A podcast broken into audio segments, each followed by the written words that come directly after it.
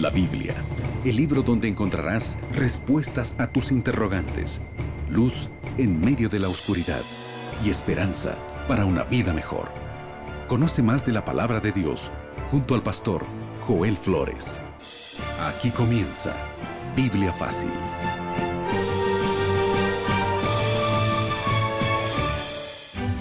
Y es así como comenzamos más un programa de Biblia fácil entre familia en una temporada súper especial hablando sobre cómo la palabra de Dios trae respuestas, consejos maravillosos para nuestra familia.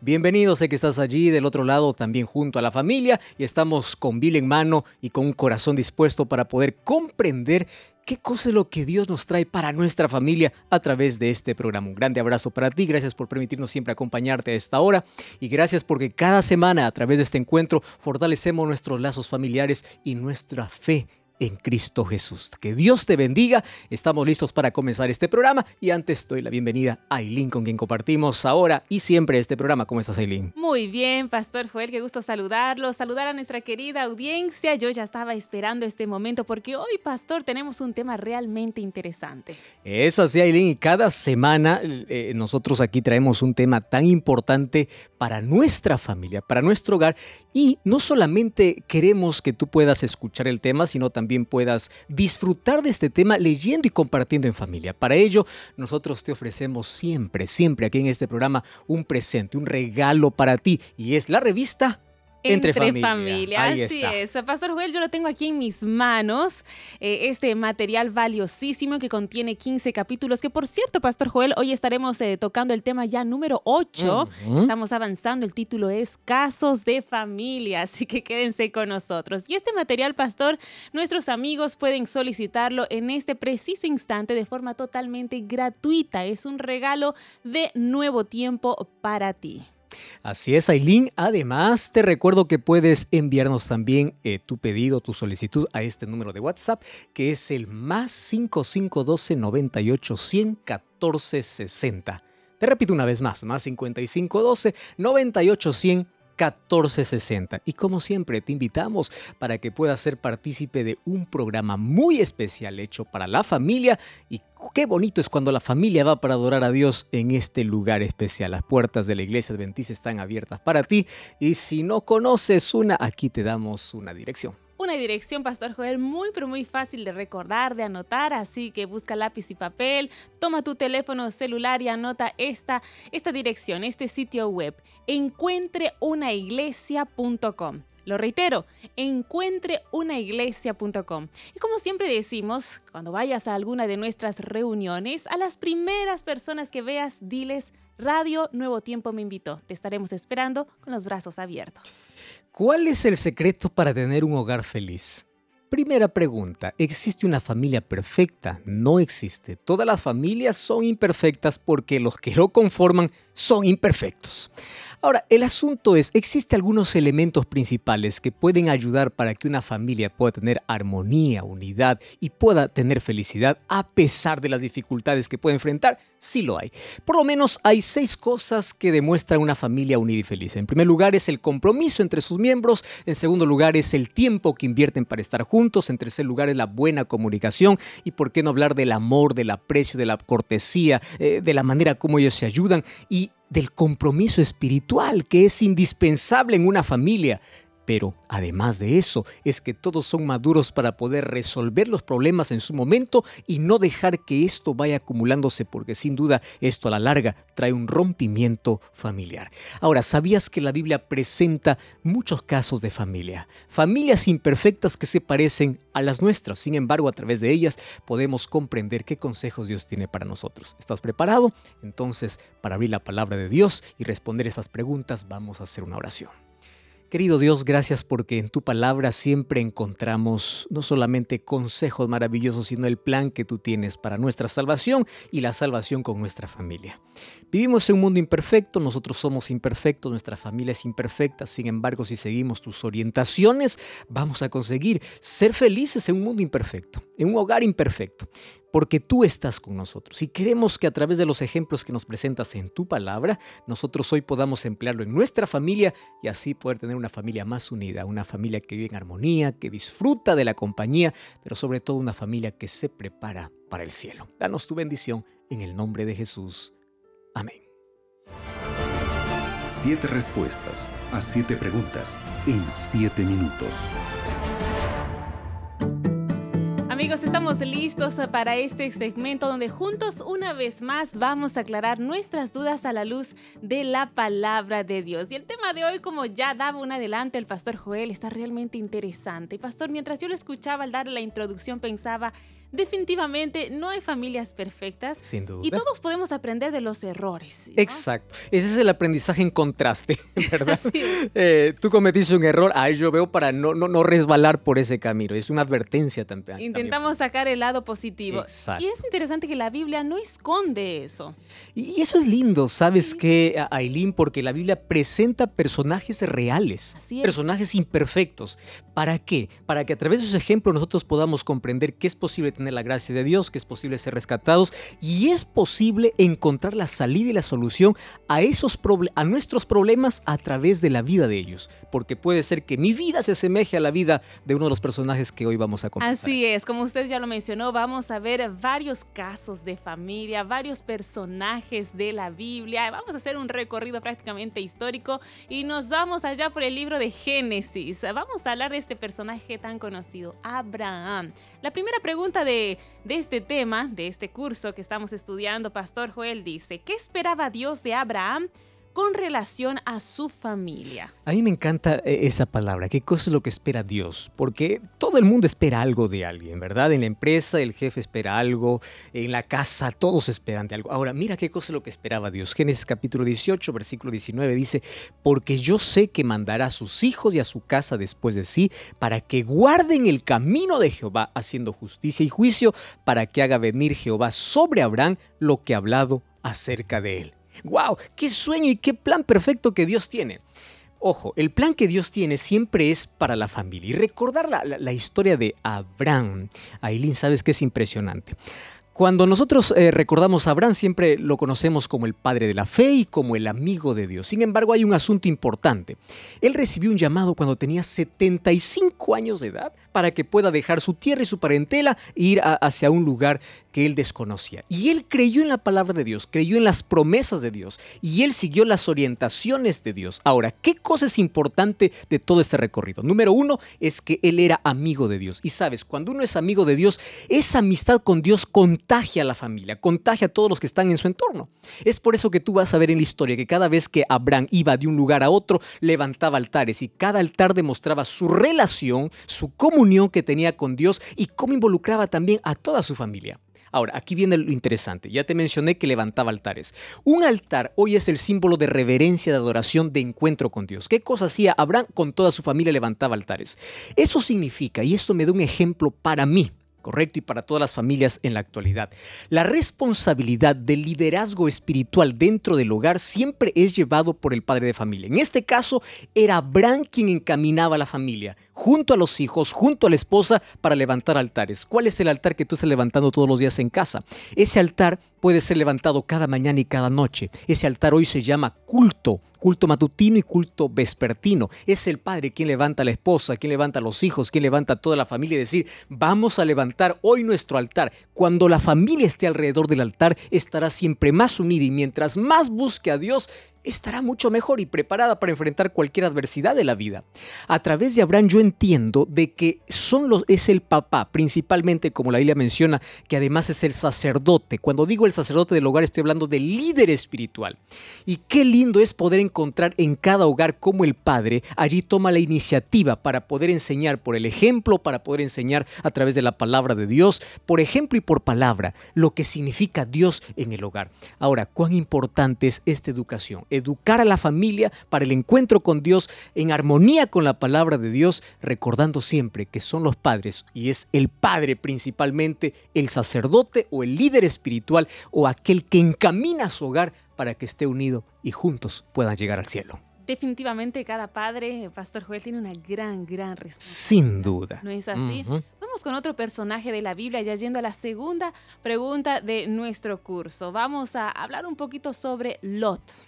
Así es. Pastor, qué triste lección aprendemos con la familia de, Lot. Ahora, decir triste lección, pero qué triste lección aquí, aprendemos. Aquí está el contraste. Fíjate, Eileen, eh, Abraham y Lot tenían un parentesco familiar muy cercano. de paso, Lot era sobrino de Abraham. Y él eh, probablemente en sus primeros años fue educado también por Abraham. Sin embargo, él tomó otras decisiones en la vida. Y fíjate qué triste es poder encontrar aquí el contraste a la vida de Abraham. En el libro de eh, Génesis capítulo 19, versículo 24, en adelante dice así, entonces Jehová hizo llover sobre Sodoma y Gomorra, fuego y azufre de parte de Jehová, y destruyó las ciudades y toda aquella llanura de los moradores de aquellas ciudades y el fruto de la tierra. Cada vez que nosotros hablamos de Lot, recordamos dos escenas. Primero la destrucción de Sodoma y Gomorra, y en segundo lugar, como la mujer de Lot que no conocemos su nombre, se convirtió en una estatua de sal.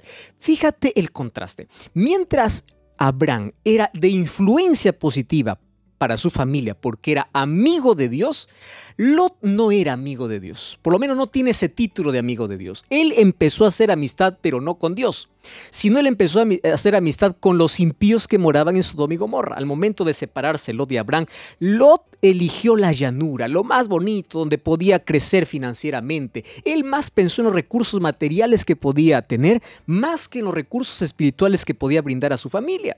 Entonces él llegó y no solamente miró de lejos, él vivió entre esta ciudad pagana de Sodoma y Gomorra, que según la Biblia dice que era una ciudad llena de soberbia, de lujuria y de inmoralidad Ahora, fíjate una cosa.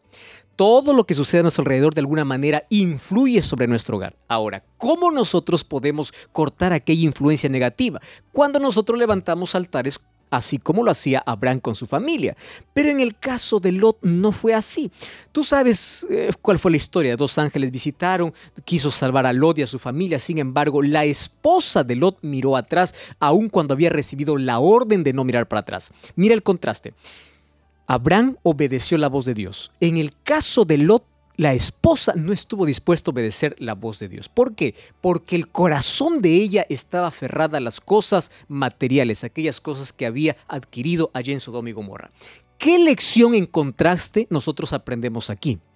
¿Cuál es la mayor riqueza que tú tienes? Para muchos la mayor riqueza es el dinero en el banco, eh, es las comodidades que tienen, más que la riqueza espiritual. Si tu riqueza más es material que espiritual, entonces te vas a aferrar las cosas de esta vida y vas a terminar como esta historia tan triste. Y tú sabes, incluso el ejemplo que había recibido las hijas, eh, eso ahora cobró factura allí porque después tú sabes que embriagaron al padre y allí se cometió el primer incesto y fruto de eso nacieron dos naciones paganas enemigas del pueblo de Dios, que fueron los moabitas y los amonitas. Qué lección triste, por supuesto es triste y que nosotros no debemos seguir el camino. Debemos ser amigos de Dios antes que amigos de los placeres. Tenemos que ser influencia para nuestra familia antes que permitir que nuestra familia pueda ser influenciada por todo aquello que está a nuestro alrededor. Lot se convirtió en un amigo de Sodoma antes que ser un amigo de Dios y no tuvo la suficiente influencia espiritual. La pregunta es, ¿qué tipo de influencia estás ejerciendo sobre tu familia ante la mala influencia que ya la familia encuentra en la sociedad? Definitivamente, pastor, para, para reflexionar. Vamos con la siguiente pregunta y vamos a hablar sobre el sacerdote Aarón. Y la tercera pregunta de nuestro curso dice lo siguiente, ¿qué actitud equivocada? Ay, pastor, cuando ya, ya comenzamos así pienso, los hijos pueden ser o motivo de alegría o de tristeza para muchos padres. ¿No es así? Entonces, ¿qué actitud equivocada tuvieron los hijos privilegiados del sacerdote Aarón? Mira, ahí hay un contraste incluso eh, eh, en la pregunta que se presenta. ¿Por qué? Primero, ellos tenían privilegios que otros no tenían. Sin embargo, las actitudes eran incorrectas. Fíjate una cosa, nosotros podemos tener los mayores privilegios en la vida y aún así terminar en el desastre, terminar en la desgracia, terminar perdidos. En el libro de Levítico capítulo 10, 1 y 2 dice, Nadab y Abiú, hijos de Aarón, tomaron cada uno su incensario, pusieron en ellos fuego sobre el cual pusieron incienso, ofrecieron delante de Jehová un fuego extraño que él nunca mandó, y salió fuego delante de Jehová y los quemó y murieron delante del pueblo Israel. Esta es una historia trágica y detrás de esa historia hay una familia. Y detrás de esta familia hay un sacerdote. ¡Wow! Un líder espiritual. Estos hijos estaban llamados para ser los sucesores del sacerdote Aarón, es decir, ellos serían los futuros sacerdotes del pueblo.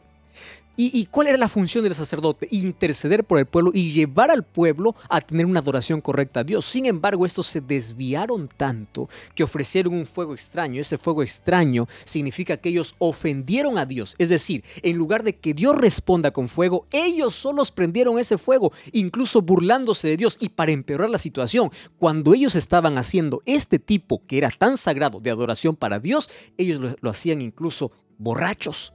Y sabes que esto finalmente les costó la vida.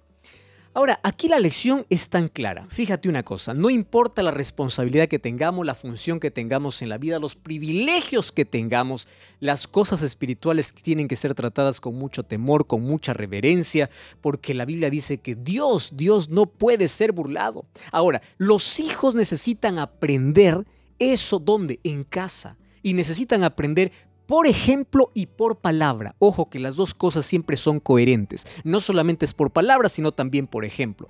Ahora, es un asunto diferente cuando los hijos crecen bajo el temor de Dios y después ellos toman su propia decisión. Sin embargo, es diferente a ver padres en negligencia que dejan a sus hijos crecer sin el temor de Dios. Yo conozco tantos padres diciendo, vamos a dejar que esa actitud pueda ser pasada por alto. Y así faltan el respeto a Dios, son irreverentes contra Dios y sabes que esto puede costar la vida de tus hijos, como en este caso, finalmente puede costar la vida de la familia, porque una de las cosas más tristes que un día podemos darnos cuenta es que habremos trabajado tanto a favor de, de otros y habremos perdido nuestro hogar, nuestra familia, porque sin duda una familia así no estará en el cielo. Esto nos lleva a pensar cuál es la, función, cuál es mi responsabilidad para poder criar, enseñar, amonestar a los hijos desde temprana edad para que puedan temer y reverenciar a Dios. Pastor, cuando hablamos de paternidad, de, maternidad, siempre surge la pregunta, ¿cómo puedo ser un buen padre, una, una, una buena madre? Y comenzamos a pensar en, en las características, eh, en los requisitos tal vez para, para entrar en la categoría de buen padre, buena madre. Vamos a hablar un poco de Ana, esta personaje de la Biblia. ¿Qué cualidades de Ana fueron fundamentales en la educación del niño Samuel. Me encanta esa palabra de cualidades, porque sin duda hay cualidades que un padre tiene que adquirir. Porque para ser padre uno no estudia, no lleva un curso, no va a la universidad, uno tiene que aprender. Sin embargo, hay ciertas cualidades indispensables. Tú sabes la historia de Ana. Ana fue una mujer estéril. Ser estéril para el tiempo de Ana era eh, ser, tener una maldición de parte de Dios. ¿Qué cosa hizo ella? Ella, versículo 10 del 1 Samuel capítulo 1, versículo 10 dice, ella fue allí para, eh, para el santuario y en el versículo 9 dice que ella estaba el sacerdote Elí y ella con amargura de alma oró a Jehová y lloró abundantemente. Dentro de esas lágrimas ella estaba pidiendo un milagro a Dios, el milagro de tener un hijo. Sí, un hijo, pero ¿para qué? Un hijo para que ella lo pueda dedicar a Dios. Fíjate qué interesante si todos los padres tuviesen esa visión. No es un hijo para rellenar la familia, no es un hijo para perpetuar el nombre. Yo quiero un hijo para que te dé gloria, para que te honre. Y tú sabes que cuando el niño fue destetado, ella lo llevó allá al santuario para que allí pueda servir a Dios. El mayor ejemplo que nos da Ana son dos cosas. Número uno, ¿cuál es el objetivo principal de los padres al tener un hijo? La responsabilidad grande es encaminarlos para que ellos puedan temer al Señor. Número dos, orar por ellos. Ana oró desde antes que naciera. Ahora te pregunto, si ella oró antes de su nacimiento, ¿tú crees que no oraba todos los días por su hijo? El mayor regalo que tú puedes ofrecer a tu hijo desde el lugar donde te encuentres, no importa la distancia donde estés o la distancia que te pueda separar, el mayor regalo, la manera como tú puedes abrazar a tus hijos y llenarles de bendición es cuando tú doblas tus rodillas y oras por ellos. Y, el objetivo de Ana era que mi hijo pueda servir a Dios. Esta era una mujer de oración, una mujer de devoción y una mujer que colocó todos sus esfuerzos para educar a su familia, a sus hijos, no solamente para esta vida, sino también para la eternidad. Esa es una visión correcta. ¿Para qué estás educando a tus hijos? ¿Solamente para que sean buenos profesionales aquí o para que sean ciudadanos del reino de los cielos? Pastor Joel, seguimos avanzando en el desarrollo de este tema que está tan interesante. Casos de familia es el título precisamente. Y vamos con otro caso de familia. Vamos a hablar de Isaac y Rebeca. Al ver la historia de Isaac y Rebeca, pastor, uno piensa y dice, ah, creo que me siento identificado, algunos dirán, con, con los hijos, porque a nadie le gusta ser comparado y todos decimos, los favoritismos entre los padres con los hijos no debería existir. Pero existe. Existe. Esa es una realidad. La una pregunta realidad. es, pastor, ¿qué error precisamente cometieron Isaac y Rebeca en la educación de sus hijos? ¿Qué ¿Sabes- dice la Biblia? Sabes que con Isaac hay una linda, linda historia de amor, de paso. Hay oración, hay. eh, Esta es una familia aparentemente ejemplar. Vamos al libro de Génesis, capítulo 25, versículo 27 y 28. Dice así: Crecieron los niños y y Esaú fue diestro en la casa, hombre de campo, pero Jacob era varón quieto que habitaba en las tiendas. Tiendas y amó Isaac a Esaú porque comía de su casa, más Rebeca amaba a Jacob. Yo no sé cuántos niños, cuántos hijos tienes en casa. Y un padre dice, todos mis hijos yo los amo, los quiero, para todos mis hijos es igual. Sin embargo, siempre hay favoritismo por alguien. Y eso se dan cuenta los hijos. Siempre se dan cuenta. Ahora, ese favoritismo, ¿cuánto puede dañar las relaciones entre hermanos? Daña muchísimo. Fíjate una cosa, en, este, en esta historia nosotros vemos cómo dos niños se criaron en el mismo vientre. Es más, nacieron en el mismo día a la misma hora. Sin embargo, ellos eran diferentes. Ellos tenían no solamente características diferentes, porque uno era velludo y el otro era lampiño, sino también tenían carácter diferente. Uno era más rudo, uno iba para el campo, uno le gustaba la casa y el otro le gustaba ayudar en los quehaceres allá mamá. ¿Cuál era el problema? El problema no está en las habilidades que los hijos tienen, el problema está en el favoritismo que los padres tienen por sus hijos. Para Rebeca no existía otro hijo sino Jacob. Para, para, para Isaac no existió otro hijo sino Esaú. Y cada uno tuvo un, pre- un preferido. ¿Cuál fue el problema? Que eso ellos se daban cuenta, por supuesto, hasta que un día, allí por querer adelantarse a recibir la bendición, Rebeca le da un consejo equivocado para su hijo que le costó la vida para Rebeca en el sentido de que nunca más consiguió ver a su hijo desde el momento que tuvo que escapar de casa por miedo de, su, por miedo de su hermano Esaú. Fíjate cómo estos errores de casa pueden traer graves conflictos e infelicidad. Ahora, como si fuese poco, sabes que a veces estas cosas hasta se aprenden en casa y se vuelve a repetir en la próxima generación. Porque si te das cuenta, Jacob también cometió el mismo error. De los 12 hijos que tenía, a uno solo le dio la túnica de colores y fue a José. Estaba repitiendo la conducta que aprendió donde? Allá en casa. Hay cosas que nosotros aprendemos en casa y lo repetimos en nuestro hogar, cosas que dañan nuestra familia. Sin embargo, estamos a tiempo para pedir ayuda a Dios, per- perdón a Dios y pedir ese amor para que ayudemos a los hijos para que ellos puedan vivir en armonía, sin celos, sin envidia, porque a veces son los padres quienes provocan esta situación. Si estás en una situación parecida, tome el consejo de Isaac, tome el consejo de Jacob y vamos a amar a todo por igual sin mostrar preferencia por alguien, Aileen, allí. Varios eh, personajes de la Biblia, varios casos de familia nos han llevado a la reflexión y ahora vamos a la última pregunta de nuestro segmento y vamos a hablar sobre Jesús, nuestro mayor, mayor ejemplo. La pregunta dice, Pastor Joel, ¿qué postura tenía Jesús con relación a sus padres terrenales? Nuestro mayor ejemplo sin duda es Jesús. El libro de Lucas capítulo 2 versículo 40 dice así, el niño crecía y se fortalecía, se llenaba de sabiduría y la gracia de Dios estaba sobre él. ¿Quién es Jesús? Él es nuestro Salvador. Él es el Emmanuel, significa Dios con nosotros. Sin embargo, cuando Él vino a esta tierra, cuando Él se encarnó, Él creció y se desarrolló como cualquier ser humano.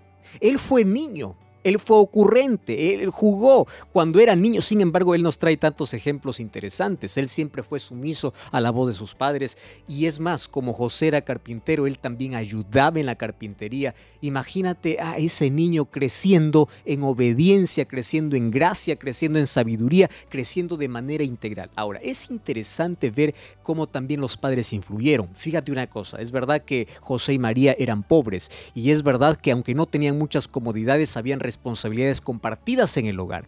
Y qué lindo es poder ver a padres que se preocupan por enseñar a sus hijos las cosas básicas de la vida, aquellos que les enseñan no solamente a respetar, no solamente a amar, sino también a trabajar, a, a poder colaborar. Y Jesús crecía así en casa, allí aprendió todas las cosas como todo niño aprende.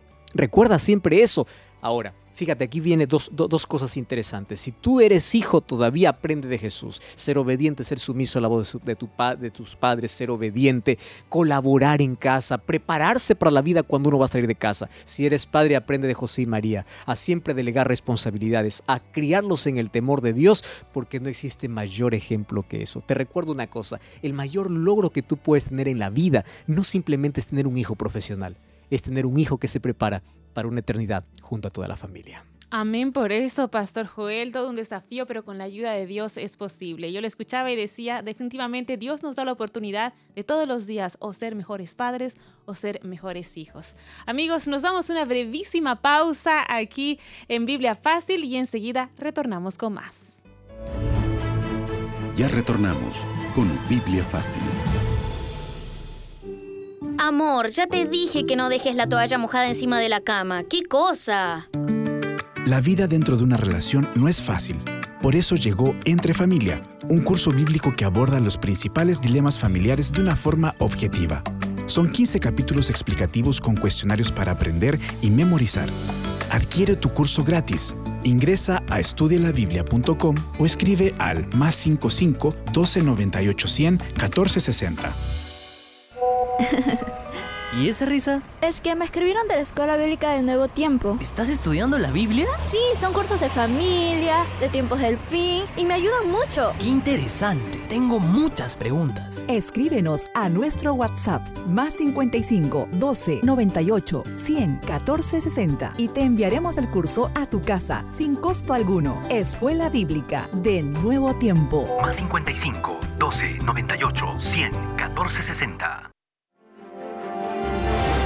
Estás escuchando Biblia Fácil. A veces la familia real está muy lejos de la familia ideal. Uno sueña con una familia ideal, con que la atmósfera del hogar sea perfecto, con que no haya dificultades que enfrentar. Sin embargo, las dificultades forman parte del día a día. El asunto es cómo yo me preparo y, me y preparo también a la familia para poder enfrentar todas aquellas adversidades. A veces las olas son inmensas que parece que el hogar va a ser destruido. Sin embargo, cuando en tu hogar hay principios, cuando en tu hogar se levanta altares, cuando en tu hogar se enseña reverencia, cuando a los hijos se les enseña a confiar en Dios, no importa lo que enfrenten en la vida, van a superar todos juntos y unidos porque su mayor fortaleza es Cristo, porque su base nunca va a caer cuando es Jesucristo. A través de diferentes personajes de la Biblia nosotros encontramos de que toda familia es imperfecta y todos tienen sus puntos fuertes y sus puntos débiles. De los puntos fuertes tenemos que aprender y de los puntos débiles tenemos que evitar en la vida. ¿Cuáles son los puntos fuertes de tu familia? Recuerda una cosa, no importa las cosas que tú puedas llenar tu casa, si es que Cristo no es el centro, si es que como familia no aprenden a buscar a Dios, a temer a Dios, a amar a Dios, a reverenciar a Dios, nada de lo que tú puedas llenar tiene sentido. Es por eso que hoy, junto a toda tu familia, arrodíllate allí, hagan planes de poder mejorar su comunicación, su fidelidad, su devoción a Dios, hagan planes de poder orar más tiempo juntos, de poder abrir la palabra de Dios. Si hasta hoy tú no hiciste, no tuviste el hábito de poder tener un culto familiar, comienza hoy. Esta noche sorprende a toda tu familia. Estoy hablando para un esposo. Sí, estoy hablando para ti que eres el sacerdote del hogar, él es el líder principal. Reúne a tu familia. Vamos a estudiar una promesa divina. Vamos a orar, vamos a abrazar más y vas a ver cuán diferente, cuán diferente empieza a conducirse el hogar.